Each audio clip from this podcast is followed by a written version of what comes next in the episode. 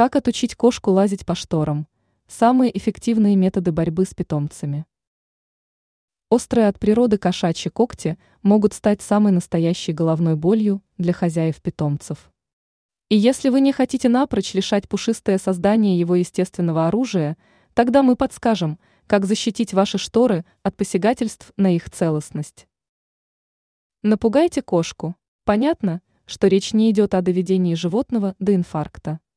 Однако ни для кого не секрет, что кошки достаточно пугливы, а значит, от плохих привычек их можно отучить испугом.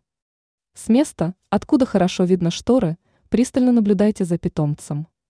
И как только он решит снова покататься на ткани, хлопните по твердой поверхности ладонью или свернутой в трубочку газетой. Сделайте место для сна доступнее. Нередко кошки используют шторы, чтобы добраться до определенного места на высоте. В таком случае вам необходимо позаботиться, чтобы ваш любимец добирался до пункта назначения без хлопот.